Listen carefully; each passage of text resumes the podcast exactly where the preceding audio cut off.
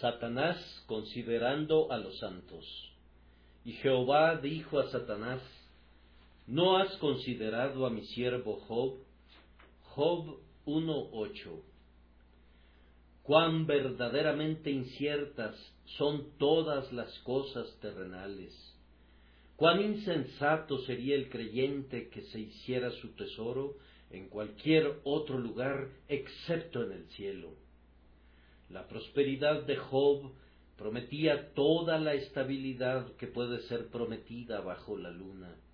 El hombre tenía a su alrededor, sin duda, un vasto grupo de devotos y apegados sirvientes. Había acumulado riquezas del tipo que no ven despreciado súbitamente su valor. Tenía bueyes y asnas y ganado no necesitaba ir a los mercados, ni a las ferias, ni comerciar con sus bienes para adquirir alimentos o ropa, pues desarrollaba procesos agrícolas a gran escala en su hacienda y posiblemente cultivaba dentro de su territorio todo lo que su casa requería. Sus hijos eran lo suficientemente numerosos para prometer una larga línea de descendencia. Su prosperidad no necesitaba nada más para consolidarse. Había llegado a su nivel de marea alta, donde se encontraba la causa que la hiciera bajar. Allá arriba, más allá de las nubes, donde el ojo humano no puede ver, se estaba desarrollando una escena que no presagiaba ningún bien para la prosperidad de Job. El espíritu del mal estaba frente a frente con el espíritu infinito de todo bien. Una extraordinaria conversación tuvo lugar entre estos dos seres. Cuando fue llamado para dar cuentas de sus actividades, el maligno se jactó que había recorrido toda la tierra insinuando que no había encontrado ningún obstáculo para su voluntad y que no había descubierto a nadie que se opusiera a sus libres movimientos ni a las acciones acordes con su voluntad.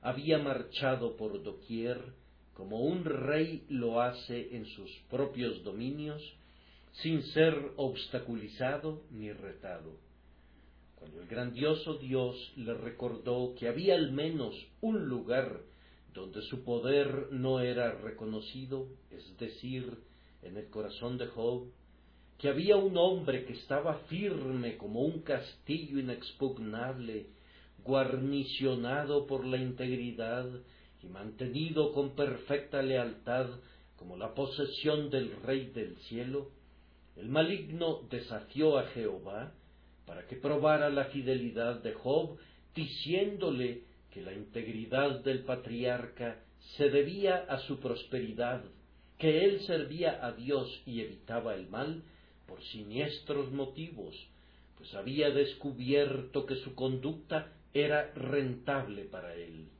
El Dios del cielo aceptó el reto del maligno le dio permiso para quitarle todas las misericordias que sostenían la integridad de Job, según afirmaba él, y derribar todas las obras exteriores y los apoyos, para ver si la torre se sostendría por su propia fuerza inherente, sin necesidad de todo eso.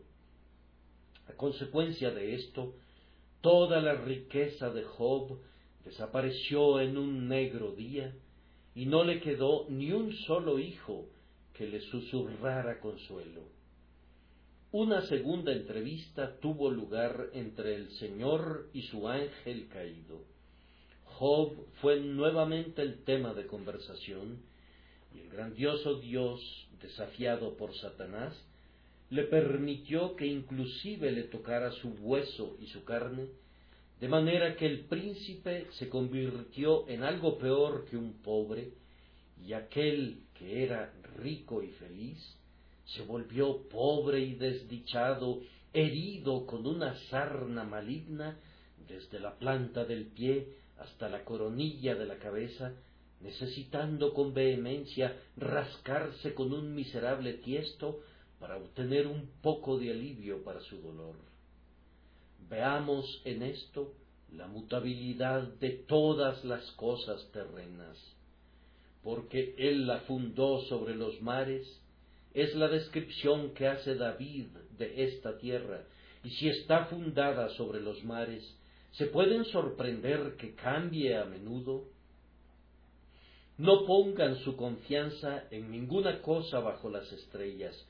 Recuerden que la palabra cambio está escrita en la frente de la naturaleza. No digan, por tanto, estoy afirmado como monte fuerte, no seré jamás conmovido. La mirada del ojo de Jehová puede sacudir tu monte y convertirlo en polvo.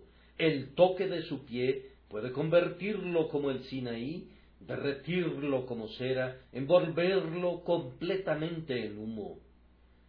Buscad las cosas de arriba, donde está Cristo sentado a la diestra de Dios, y pongan su corazón y su tesoro, donde ni la polilla ni el orín corrompen, y donde ladrones no minan ni hurtan. Las palabras de Bernardo pueden instruirnos aquí. Ese es el principal y verdadero gozo que no puede ser concebido por la criatura, sino que debe ser recibido del Creador, el cual, una vez tomando posesión de él, nadie puede arrebatarles. Comparado con él, todo otro placer es un tormento, todo gozo es aflicción, las cosas dulces son amargas, toda gloria es vileza, y todas las cosas deleitables son despreciables. Sin embargo, este no es mi tema el día de hoy. Acepten todo lo anterior como una simple introducción a la parte principal de nuestro sermón. Jehová dijo a Satanás, ¿No has considerado a mi siervo Job? Deliberemos, en primer lugar, en qué sentido el espíritu maligno puede considerar al pueblo de Dios. En segundo lugar, veamos qué es lo que considera acerca de ellos y luego, en tercer lugar, obtengamos consuelo por medio de la reflexión que uno que está muy por encima de Satanás nos considera en un sentido más elevado. En primer lugar, entonces, ¿en qué sentido puede Satanás considerar al pueblo de Dios? Ciertamente no en el significado bíblico usual del término considerar. Oh Jehová, mira mi aflicción, considera mi gemir. Bienaventurado el que piensa en el pobre Tal consideración implica buena voluntad y una inspección cuidadosa del objeto de benevolencia con miras a una sabia distribución del favor. En ese sentido, Satanás nunca considera a nadie. Si tiene alguna benevolencia, debe ser hacia sí mismo, pero todas sus consideraciones de otras criaturas son del tipo más malintencionado ningún destello meteórico de bien vuela a lo largo de la negra medianoche de su alma. Tampoco nos considera como se nos dice que consideremos las obras de Dios, esto es, con el objeto de obtener instrucción relativa a la sabiduría y al amor y a la bondad de Dios. Satanás no honra a Dios por lo que ve en sus obras o en su pueblo. No está en él Ve a la hormiga, oh perezoso, mira sus caminos y sé sabio, sino que él va al cristiano y considera sus caminos y se vuelve insensatamente más enemigo de Dios de lo que antes fue. La consideración que da Satanás a los santos de Dios es de este tipo. Los mira con sorpresa cuando considera la diferencia que hay entre ellos y él mismo. Un traidor, cuando conoce la completa villanía y negrura de su propio corazón, no puede evitar quedarse asombrado cuando es forzado a creer que otro hombre es fiel. El primer recurso de un corazón traicionero es creer que todos los hombres son igualmente traicioneros y que lo son realmente hasta el fondo. El traidor piensa que todos los hombres son traidores como él, o lo serían, si pudieran obtener mejores beneficios que siendo fieles. Cuando Satanás mira al cristiano y lo encuentra fiel a Dios y a su verdad, lo considera como nosotros consideraríamos un fenómeno, tal vez despreciándolo por su insensatez, pero sin embargo maravillándonos de él y preguntándonos cómo puede actuar así. Yo, parece decir, un príncipe, un colega del Parlamento de Dios, no quiero someter mi voluntad a Jehová. Yo pensé que era mejor reinar en el infierno que servir en el cielo. No conservé mi primer estado, sino que caí de mi trono. ¿Cómo es que éstos pueden permanecer? ¿Qué gracia es esta que los mantiene? Yo era un vaso de oro, y sin embargo fui hecho pedazos. Estos son vasijas de barro, pero no puedo quebrarlos. No pude permanecer en mi gloria. ¿Cuál puede ser la gracia sin par que los sostiene en su pobreza, en su oscuridad, en su persecución, siempre fieles al Dios que no los bendice ni los exalta, como lo hizo conmigo? Puede ser también que Él se sorprenda por la felicidad de ellos. Él siente dentro de sí un mar hirviente de miseria. Hay un golfo insondable de angustia dentro de su alma, y cuando mira a los creyentes, los ve tranquilos en sus almas, llenos de paz y felicidad, y a menudo sin ningún medio externo por el cual puedan ser consolados, y sin embargo se gozan y están llenos de gloria. Él va de arriba para abajo a lo largo del mundo y posee gran poder y tiene muchos esbirros que le sirven y sin embargo no tiene la felicidad de espíritu que posee aquella humilde campesina oscura, desconocida, que no tiene sirvientes que la atiendan, extendida sobre la cama de la enfermedad. Él admira y odia la paz que reina en el alma del creyente. Su consideración puede ir mucho más lejos que esto. No piensan que Él los considera para detectar, si fuera posible, alguna mancha o falla en ellos para proporcionarse solaz? Ellos no son puros, dice él, estos que han sido comprados con sangre, estos elegidos antes de la fundación del mundo, ellos todavía pecan. Estos hijos de Dios adoptados por quienes el glorioso Hijo inclinó su cabeza y entregó el Espíritu, aun ellos ofenden cuánto debe reírse entre dientes con todo el deleite del que es capaz en relación a los pecados secretos del pueblo de Dios, y si él puede ver algo en ellos que es inconsistente con su profesión de fe, algo que parezca ser engañoso, y en todo ello algo parecido a sí mismo, él se goza.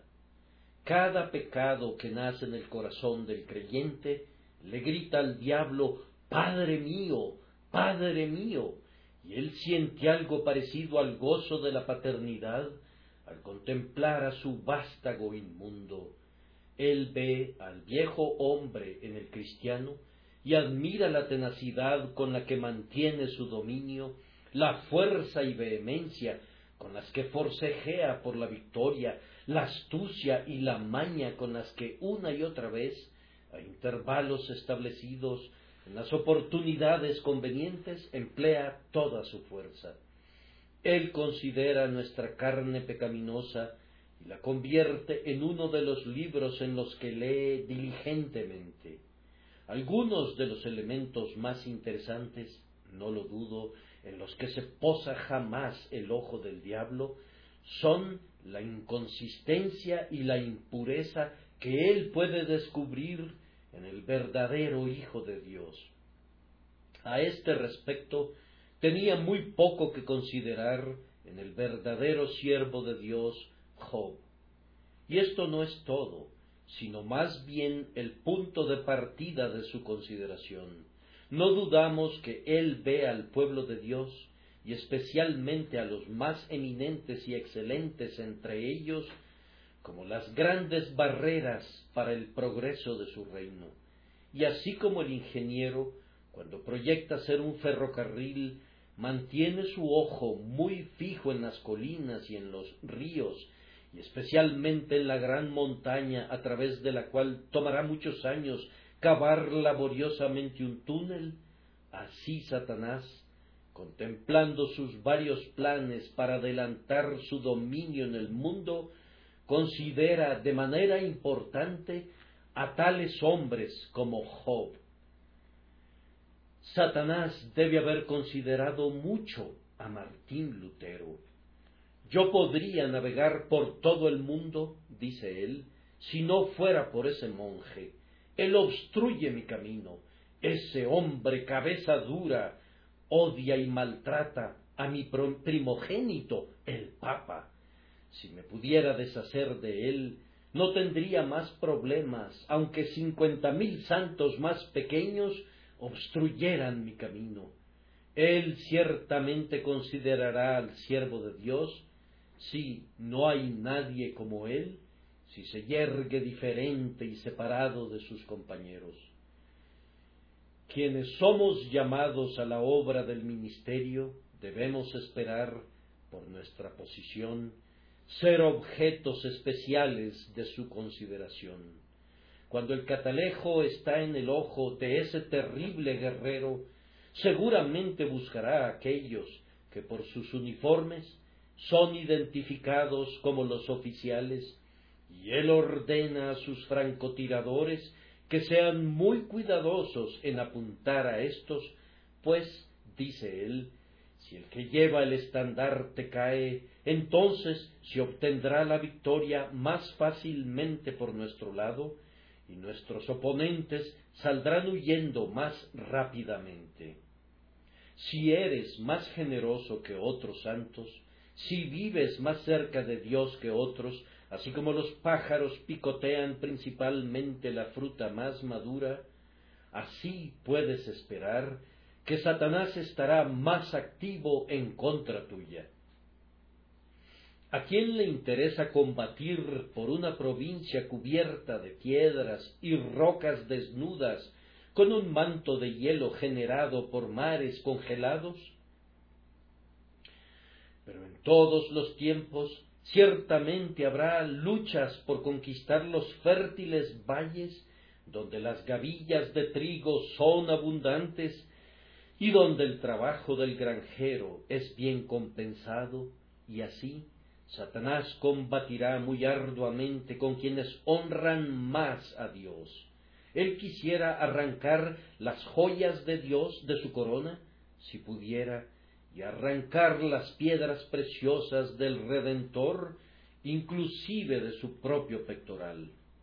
Entonces, Él considera al pueblo de Dios, viéndolos como obstáculos para su reino, él inventa métodos por medio de los cuales pueda quitarlos de su camino o contarlos como suyos. La oscuridad cubriría la tierra si él pudiera apagar las luces. No habría fruto que hiciera ruido como el Líbano si él pudiera destruir ese puñado de grano en la tierra, en las cumbres de los montes. De aquí que su perpetua consideración sea para hacer que los fieles entre los hombres fracasen. No se requiere mucha sabiduría para discernir que el gran objetivo de Satanás al considerar al pueblo de Dios es dañarlo. Yo difícilmente creo que él espera destruir a los verdaderamente elegidos y comprados con su sangre, a los herederos de la vida Mi opinión es que él es demasiado buen teólogo para eso. Él ha sido frustrado tan a menudo cuando ha atacado al pueblo de Dios que difícilmente puede pensar que podrá destruir a los elegidos, pues ustedes recuerdan que los sabios que están tan cercanamente relacionados con él dijeron a Amán relativo a esto, si de la descendencia de los judíos es ese Mardoqueo delante de quien has comenzado a caer, no lo vencerás, sino que caerás, por cierto, delante de él. Él sabe muy bien que hay una simiente real en la tierra contra la cual él lucha en vano, y me parece que si él pudiera estar absolutamente seguro que algún alma es elegida de Dios, difícilmente perdería su tiempo intentando destruirla, aunque podría buscar atormentarla y deshonrarla. Sin embargo, es muy probable que Satanás no sepa más quiénes son los elegidos de Dios de lo que nosotros sabemos, pues él solo puede juzgar, como nosotros, por las acciones exteriores, aunque él puede formarse un juicio más preciso que nosotros debido a una mayor experiencia y es capaz de ver a las personas en privado donde nosotros no podemos entrometernos. Sin embargo, su negro ojo no puede mirar nunca lo que está contenido en el libro de Dios de los decretos secretos. Los conoce por sus frutos y nosotros también los conocemos de la misma manera.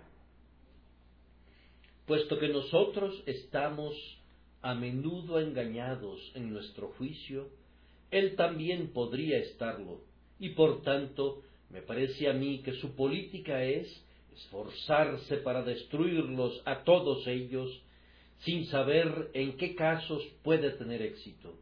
Él anda alrededor buscando a quién devorar, y puesto que no sabe a quién se le va a permitir tragar, él ataca a todo el pueblo de Dios con vehemencia. Alguien podría decir, ¿cómo puede hacer esto el diablo? Él no hace esto únicamente por sí mismo. Que yo sepa, no muchos de nosotros hemos sido tentados jamás directamente por Satanás. Puede ser que no seamos lo suficientemente notables entre los hombres para ser dignos de su interés, pero Él tiene todo un ejército de espíritus inferiores colocados bajo su supremacía y control, y como dijo el centurión acerca de sí mismo, lo mismo pudo haber dicho acerca de Satanás. Él dice a este espíritu, haz esto, y lo hace y a su siervo, ve y va.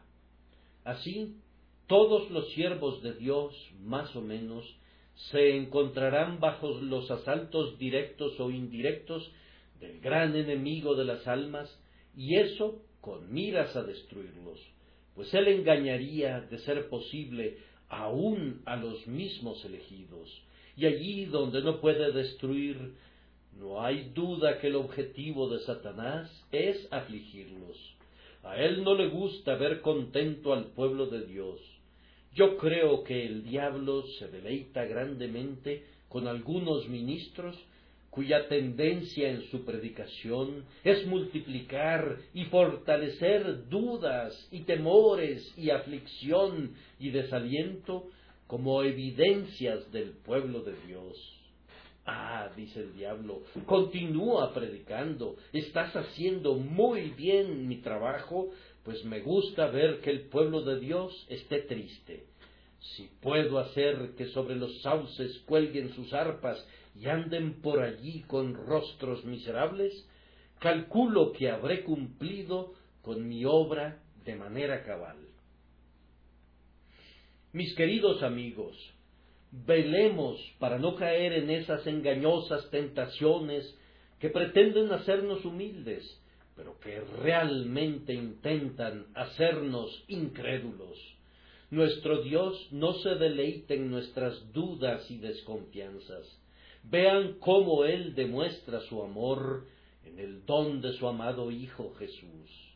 destierren entonces todas sus imaginaciones malsanas y regocíjense en una confianza inconmovible. Dios se deleita cuando es adorado con gozo. Venid, aclamemos alegremente a Jehová, cantemos con júbilo a la roca de nuestra salvación, lleguemos ante su presencia con alabanza, aclamémosle con cánticos. Alegraos en Jehová y gozaos justos, y cantad con júbilo todos vosotros los rectos de corazón. Regocijaos en el Señor siempre. Otra vez digo, regocijaos. A Satanás no le gusta esto. Martín Lutero solía decir, cantemos salmos y desafiemos al diablo, y no tengo ninguna duda de que Martín Lutero tenía mucha razón, pues ese amante de la discordia odia la alabanza armoniosa y gozosa. Amado hermano, el archienemigo quiere volverte miserable aquí si no puede tenerte en el más allá, y en esto, sin duda, intenta golpear el honor de Dios. Él está bien consciente que los cristianos que se lamentan a menudo deshonran la fidelidad de Dios al desconfiar de ella, y él piensa que si puede afligirnos hasta el punto de no creer más en la constancia y en la bondad del Señor, le habrá robado a Dios su alabanza. El que sacrifica alabanza me honrará, dice Dios, y así Satanás descarga el hacha en la raíz de nuestra alabanza para que Dios no sea glorificado. Además, si Satanás no puede destruir a un cristiano, cuán a menudo no ha estropeado su utilidad. Muchos creyentes han caído sin romperse el cuello, eso es imposible, pero se han roto algún hueso importante y se han acercado cojeando a sus tumbas. Podemos recordar con dolor a algunos hombres que fueron alguna vez eminentes en los rangos de la iglesia, que corrieron bien, pero súbitamente bajo la presión de la tentación cayeron en pecado y sus nombres no fueron mencionados otra vez en la iglesia, excepto con aliento entrecortado. Todo el mundo pensó y esperó que fueran salvos, aunque así como por fuego, pero ciertamente su utilidad anterior nunca pudo regresar. Es muy fácil volver atrás en el peregrinaje celestial, pero es muy difícil recuperar los pasos. Pueden desviarse y apagar su vela con prontitud, pero no pueden encenderla tan rápidamente. Amigo, amado en el Señor, vela contra los ataques de Satanás y permanece firme, porque tú, como pilar de la casa de Dios, eres muy querido por nosotros y no podemos prescindir de ti. Como un padre o como una matrona en medio de nosotros, nosotros te honramos y, oh, no quisiéramos tener que deplorar o lamentar, no deseamos ser afligidos al escuchar los gritos de nuestros adversarios cuando exclamen, ajá, ajá, así queríamos que sucediera, pues ay, han sucedido muchas cosas en Sión que no quisiéramos que fueran anunciadas en Gat, ni que fueran publicadas en las calles de Ascalón, para que no se alegren las hijas de los incircuncisos y no triunfen los hijos de los filisteos. Oh, que Dios nos conceda gracia como iglesia para permanecer fuertes ante los engaños de Satanás y sus ataques, que habiendo hecho su peor esfuerzo no pueda obtener ninguna ventaja sobre nosotros, y después de haber considerado y considerado de nuevo, y de haber contado muy bien nuestras torres y nuestros baluartes, se ha forzado a la retirada, porque sus arietes no pueden ni siquiera sacudir una piedra de nuestras murallas, y sus ondas no pueden matar a ninguno de nuestros soldados sobre los muros.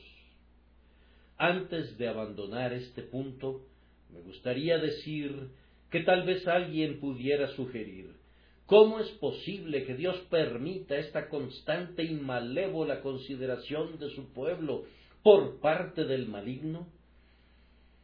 Indudablemente, una respuesta es que Dios sabe lo que es para su propia gloria y que no da cuentas a nadie sobre estos asuntos, que habiendo permitido el libre albedrío y habiendo dado lugar por alguna razón misteriosa a la existencia del mal, no parecería acorde con estos hechos destruir a Satanás, sino que él le da poder para que sea una justa pelea mano a mano entre el pecado y la santidad, entre la gracia y la astucia. Además, debemos recordar que, incidentalmente, las tentaciones de Satanás sirven al pueblo de Dios. Fenelón dice que son la lima con la que quitamos mucho de la herrumbre de la confianza en nosotros mismos, y puedo agregar que son los horribles sonidos en los oídos del centinela que seguramente lo mantendrán despierto. Un teólogo práctico observa que no hay una sola tentación en el mundo que sea tan mala como el hecho de no ser tentado en lo absoluto pues ser tentados tenderá a mantenernos despiertos, mientras que sin ninguna tentación la carne y la sangre son débiles, y aunque el espíritu esté pronto, sin embargo, podemos caer en el adormecimiento. Los hijos no huyen del lado de sus padres cuando los perros grandes les ladran. Los aullidos del diablo nos pueden llevar más cerca de Cristo, nos pueden enseñar nuestra propia debilidad, nos pueden mantener sobre nuestra torre de vigía y pueden ser convertidos en instrumentos de preservación de otros males. Sed sobrios y velad, porque vuestro adversario el diablo, como león rugiente, anda alrededor buscando a quien devorar, y que se nos permita afectuosamente a nosotros que estamos en una posición de liderazgo, insistirles con una solicitud sincera, hermanos, oren por nosotros, expuestos especialmente como estamos a la consideración de Satanás, para que seamos guardados por el poder divino que seamos enriquecidos por sus fieles oraciones, para que seamos conservados hasta el fin.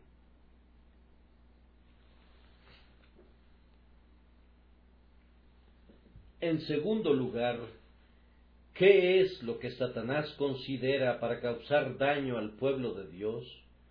No se puede decir de él lo mismo que se puede decir de Dios, que nos conoce plenamente pero como ha estado tratando con la pobre humanidad caída cerca de seis mil años, debe haber adquirido una muy vasta experiencia en todo ese tiempo, y habiendo recorrido toda la tierra, y habiendo tentado a los que están arriba y a los que están abajo, debe conocer sumamente bien cuáles son los móviles de la acción humana y cómo manipularlos. Satanás observa y considera primero que nada nuestras debilidades especiales. Nos mira de arriba a abajo justamente de la manera como acabo de ver a un comerciante de caballos que lo hacía con un caballo y pronto descubre dónde somos deficientes. Yo, un observador común, Podría pensar que el caballo es sumamente bueno al verlo correr hacia arriba y hacia abajo del camino, pero el experto ve lo que yo no puedo ver y él sabe cómo manejar a la criatura exactamente en aquellos lugares especiales y en aquellos puntos donde pronto descubre cualquier falla oculta. Satanás sabe cómo mirarnos y evaluarnos desde la cabeza hasta el talón del pie, de tal forma que dirá de este hombre su debilidad es la lujuria, o de ese otro tiene un temperamento irascible, o de este otro él es orgulloso, o de ese otro él es un perezoso. El ojo malicioso es muy rápido para percibir cualquier debilidad, y la mano de la enemistad pronto se aprovecha de ella. Cuando un espía encuentra un punto débil en la pared de nuestro castillo, se ocupa de inmediato en plantar el ariete y comienza su sitio. Tú podrás esconder tu debilidad aún frente ante tu mejor amigo, pero no la podrás esconder ante tu peor enemigo. Él tiene ojos de lince y detecta en un instante la juntura de tu armadura. Él anda rondando alrededor con un fósforo en la mano, y aunque creas que has cubierto toda la pólvora de tu corazón, él sabe cómo encontrar una ranura para colocar allí su fósforo y te hará mucho mal a menos que lo prevenga la eterna misericordia. Él pone también mucho cuidado en considerar nuestros estados de ánimo. Si el diablo nos atacara cuando nuestra mente está en una cierta condición, seríamos un rival muy fuerte para él. Él sabe esto y rehúsa el encuentro. Algunos hombres son más débiles ante la tentación cuando están angustiados y desesperados.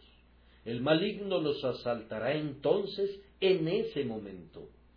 Otros estarán más expuestos al fuego cuando están jubilosos y llenos de alegría. Entonces, en ese momento, el diablo restregará su chispa contra la madera. Ciertas personas, cuando son muy vejadas y arrojadas de un lado al otro, pueden ser conducidas a decir casi cualquier cosa, y otros, cuando sus almas son como aguas perfectamente plácidas, están precisamente en la condición de ser navegadas por los barcos del diablo. Así como quien trabaja los metales sabe que un cierto metal debe ser trabajado a una cierta temperatura y otro a una temperatura diferente, como quienes tratan con químicos saben que a cierta temperatura un químico hervirá mientras que otro alcanzará el punto de ebullición mucho antes, así Satanás sabe exactamente a qué temperatura debe trabajarnos para alcanzar su propósito. Las pequeñas ollas hierven de inmediato cuando son puestas directamente sobre el fuego, y así los hombrecitos de temperamento irascible pronto estallan en pasión los barcos más grandes requieren más tiempo y más carbón antes que sus calderas hiervan, pero cuando llegan a hervir lo hacen de tal manera que no se puede olvidar que hierven, ni puede abatirse pronto su fuego. El enemigo, como un pescador, vigila al pez y adapta la carnada a su presa, y sabe en qué estaciones y en qué tiempos es más probable que muerda el pez.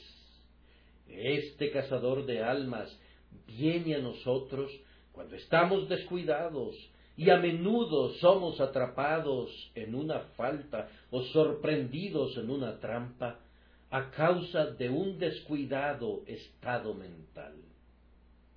Ese raro coleccionista de dichos escogidos, Thomas Spencer, tiene la siguiente descripción que viene muy bien al caso. El camaleón, cuando se esconde bajo la hierba para cazar moscas y saltamontes, adopta el color de la hierba, así como el pólipo adopta el color de la roca bajo la cual acecha, para que el pez se pueda aproximar a él sin ninguna sospecha de peligro. De la misma manera, Satanás adopta esa forma que nos produce menos miedo y pone ante nuestros ojos esos objetos de tentación que son más atractivos para nuestra naturaleza, para así atraernos muy prontamente hacia su red. Él navega con todos los vientos y sopla sobre nosotros en la dirección en la que nos inclinamos por la debilidad de la naturaleza. ¿Es deficiente nuestro conocimiento en materia de fe? Nos tienta para conducirnos al error. ¿Es delicada nuestra conciencia? Nos tienta a la escrupulosidad y a la precisión exagerada. ¿Tiene nuestra conciencia como la línea eclíptica alguna amplitud? Nos tienta para llevarnos a la libertad carnal poseemos un espíritu valeroso, nos tienta el orgullo. Somos temerosos y desconfiados, nos tienta a la desesperación. Somos de una disposición flexible, nos tienta a la inconstancia. Somos rígidos, entonces trabaja para hacernos herejes obstinados, cismáticos o rebeldes somos de un temperamento austero, nos tienta a la crueldad. Somos suaves y apacibles, nos tienta a la indulgencia y a la piedad insensata. Somos fogosos en los asuntos de religión, nos tienta para conducirnos al celo ciego y a la superstición. Somos fríos, nos tienta para llevarnos a una tibieza como la de la Odisea. Así coloca sus trampas para que de una forma u otra pueda tendernos el lazo. También pone cuidado en considerar nuestra posición entre los hombres. Hay unas cuantas personas que son más fácilmente tentadas cuando están solas. Están sujetas en ese momento a una gran pesadez mental y pueden ser conducidas a terribles crímenes Tal vez la mayoría de nosotros estamos más inclinados a pecar cuando estamos en compañía de otros. En un determinado grupo nunca voy a ser llevado al pecado. En otro tipo de sociedad raramente me aventuraría. Muchos están tan llenos de ligereza y quienes de nosotros poseen el mismo tipo de inclinación pueden apenas mirarlos en el rostro sin sentir activado el pecado que nos acecha. Y otros son tan sombríos que si se encuentran a un hermano del mismo molde, con toda seguridad, entre ellos inventarán un reporte negativo de la buena tierra. Satanás sabe cómo dominarte en el lugar donde eres más vulnerable a sus ataques. Él se echará encima de ti abatiéndose como un ave de presa desde el cielo, desde donde ha estado vigilando para decidir el momento en que hará su descenso de golpe con probabilidad de éxito. Del mismo modo, ¿cómo considera nuestra condición en el mundo? Él mira a un hombre y dice, ese hombre tiene propiedades, no tiene caso que intente tales y tales artes con él. Pero aquí está este otro hombre que es muy pobre. Lo voy a atrapar en esa red. Luego, de nuevo, mira al hombre pobre y dice, bien, no puedo tentarlo a esta insensatez, pero voy a conducir al hombre rico hacia ella. Así como el cazador tiene un rifle para aves silvestres y otro tipo de rifle para venados y caza mayor, Así Satanás tiene una diferente tentación para los diversos tipos de hombres. Yo supongo que la tentación de la reina nunca molestará a María la cocinera. Yo no supongo, por otro lado, que la tentación de María será jamás muy seria para mí. Probablemente ustedes podrían escapar de la mía. No pienso que pudieran, y yo algunas veces me imagino que podría soportar la de ustedes, aunque me pregunto si podría. Sin embargo, Satanás sabe exactamente dónde golpearnos y nuestra posición, nuestras capacidades, nuestra educación, nuestra ubicación en la sociedad, nuestro llamado, todos pueden ser puertas a través de las cuales Él podrá atacarnos. Ustedes que no tienen ningún llamado, están en un peligro especial. Me sorprende que el diablo no los trague de una vez. El hombre que con mayor probabilidad irá al infierno es el hombre que no tiene nada que hacer en la tierra. Digo eso seriamente. Yo creo que no le puede ocurrir un mayor mal a una persona que ser colocada donde no tiene ningún trabajo. Y si alguna vez yo me encontrara en una situación así, buscaría empleo de inmediato por temor de ser arrastrado por el maligno en cuerpo y alma. La gente ociosa tienta al diablo para que la tiente. Tenemos que tener algo que hacer. Mantengamos nuestras mentes ocupadas, pues si no es así, hacemos un espacio para el diablo.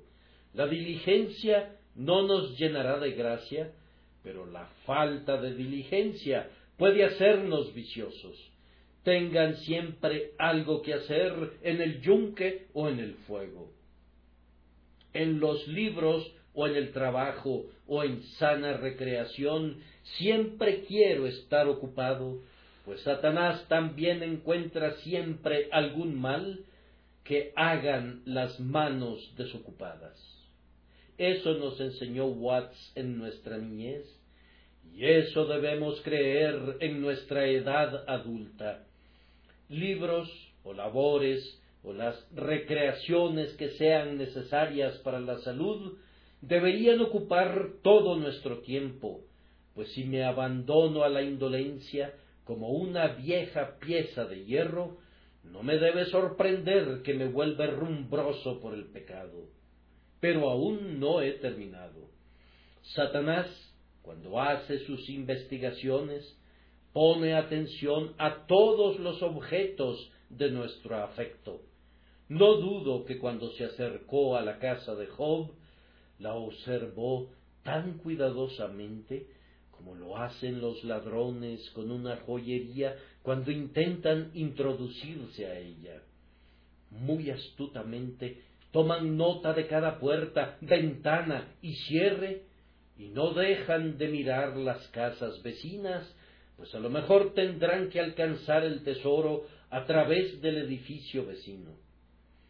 Así, cuando el diablo fue a rondar tomando nota en su mente de toda la posición de Job, pensó para sí, están los camellos y los bueyes y las asnas y los siervos.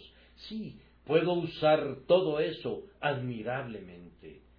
Luego pensó, están las tres hijas, están los diez hijos que hacen banquetes. Sabré dónde agarrarlos. Y si sólo puedo azotar la casa y derrumbarla cuando estén celebrando, eso afligiría la mente del padre muy severamente, pues dirá, oh, que hubieran muerto cuando estaban orando, en vez de morir cuando estaban comiendo y bebiendo vino. También registraré en el inventario, dice el diablo, a su esposa. Me atrevo a decir que la voy a necesitar.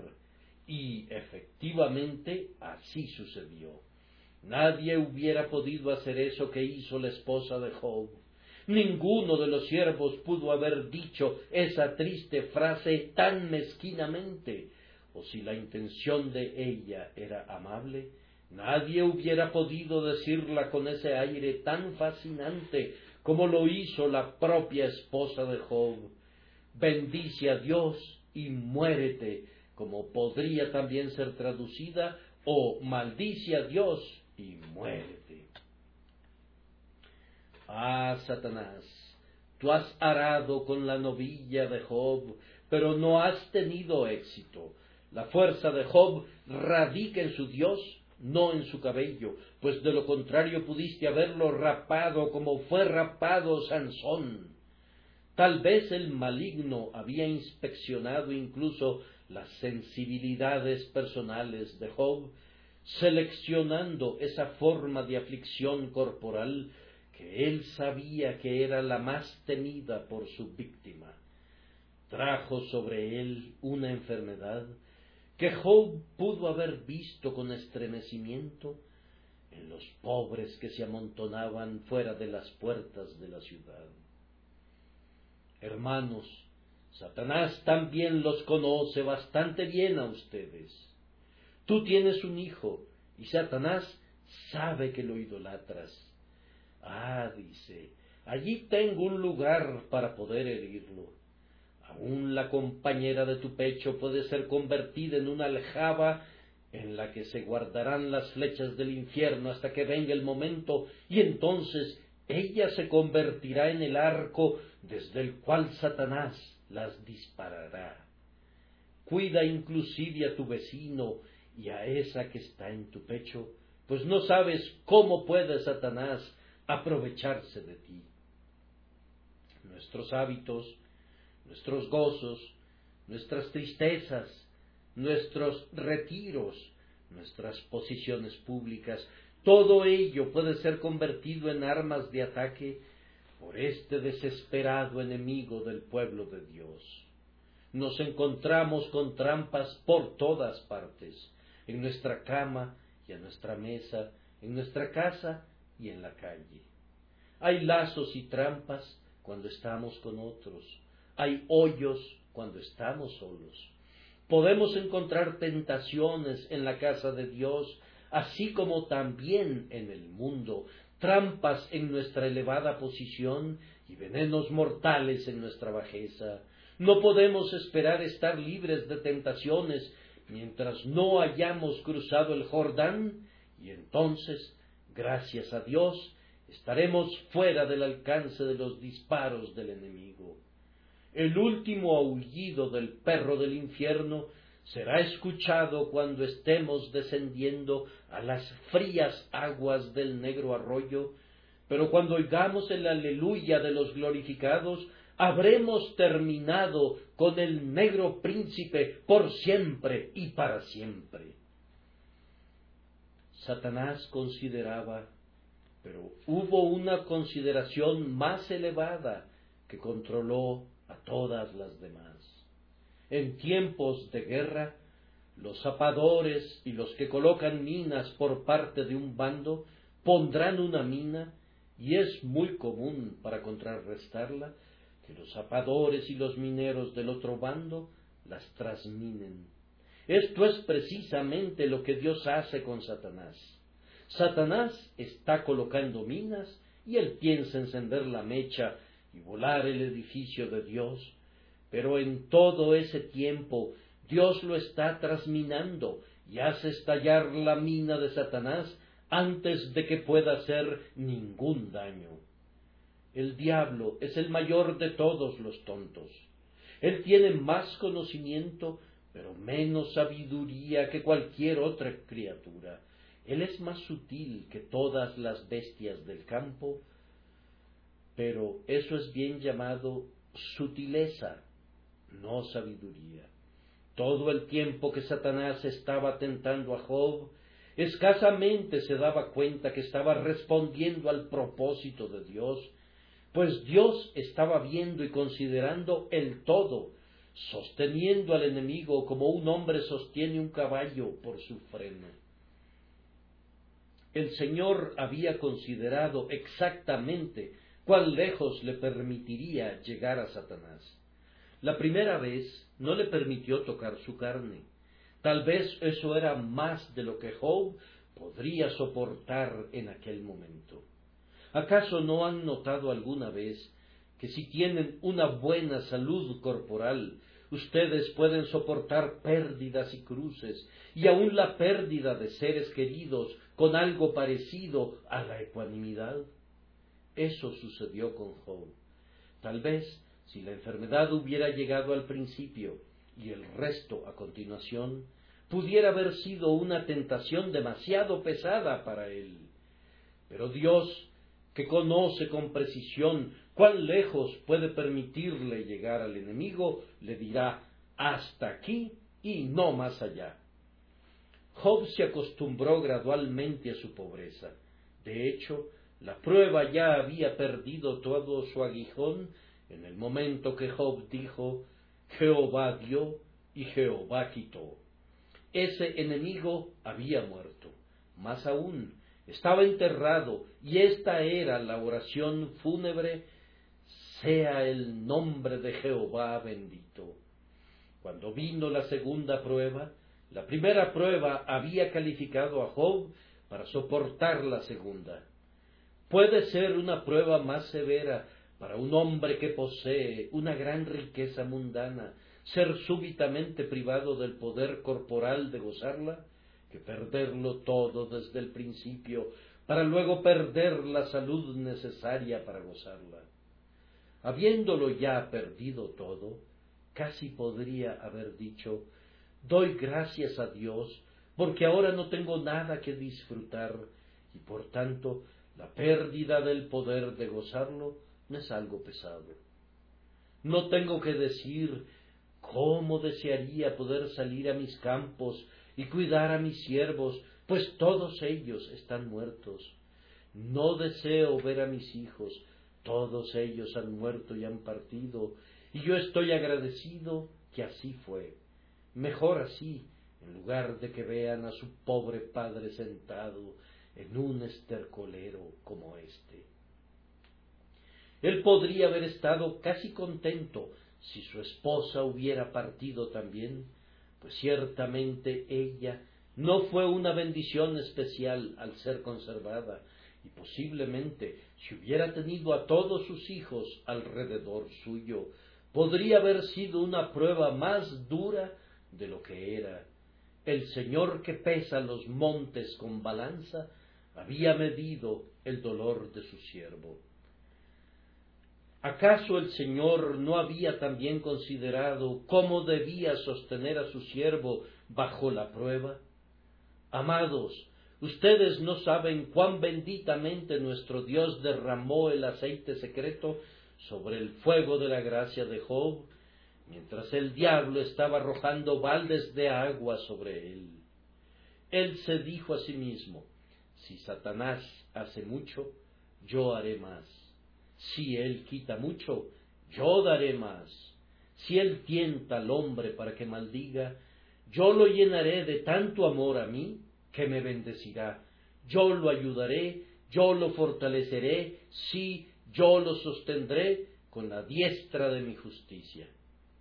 Cristiano, toma esos dos pensamientos y ponlos bajo tu lengua como una oblea hecha con miel Tú nunca serás tentado sin el expreso consentimiento salido del trono donde Jesús intercede y por otro lado, cuando Él lo permite, junto con la tentación, Él te dará la vía de salida o te dará gracia para que permanezcas firme bajo esa tentación.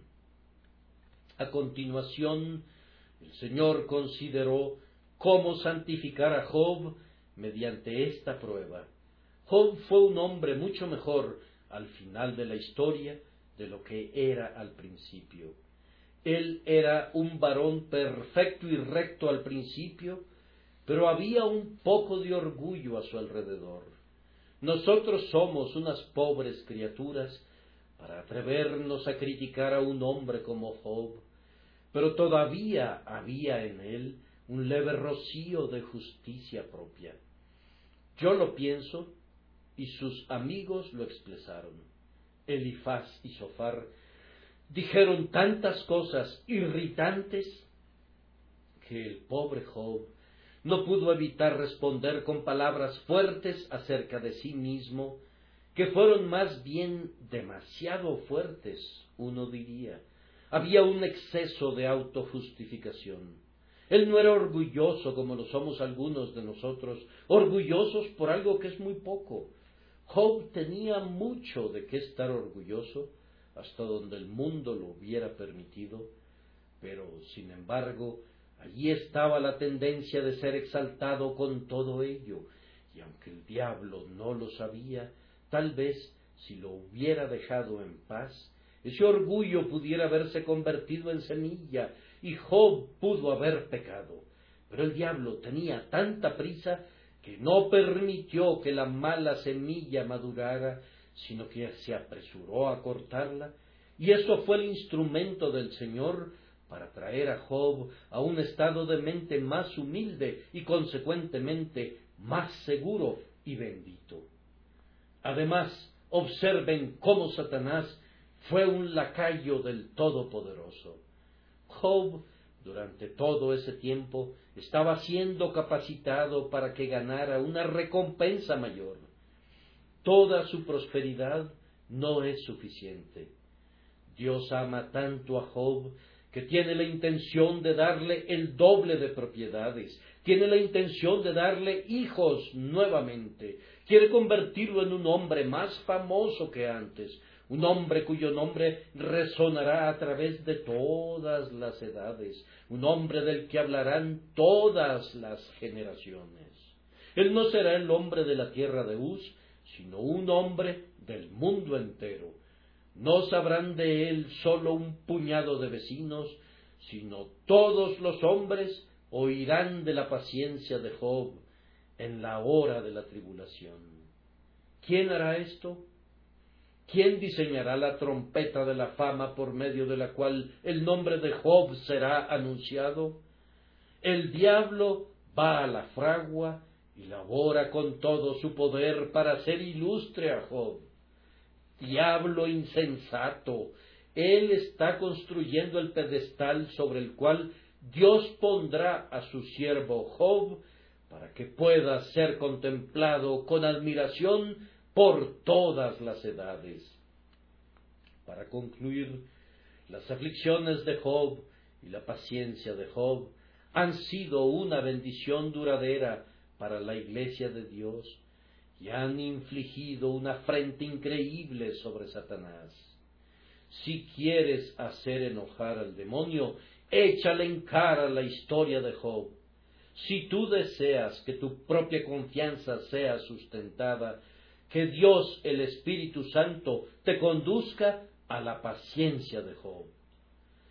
Oh, cuántos santos han sido consolados en su angustia por esta historia de paciencia. Cuántos han sido rescatados de las fauces del león y de la pezuña del oso por las oscuras experiencias del patriarca de Uz. Oh archienemigo, cómo eres atrapado en tu propia red. Tú has tirado una piedra que ha caído en tu propia cabeza. Cavaste un hoyo para Job y tú mismo caíste en él. Has sido enredado en tu propia astucia. Jehová ha hecho insensatos a los sabios y a los adivinos los ha vuelto locos. Hermanos, entreguémonos en la fe al cuidado y la protección de Dios. Aunque vengan la pobreza, la enfermedad y la muerte, seremos conquistadores en todas las cosas por medio de la sangre de Jesucristo y por el poder de su Espíritu saldremos victoriosos al final.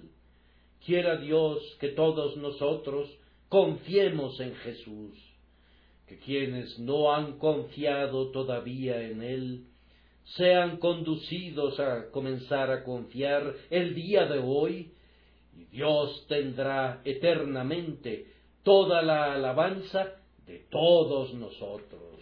Amén.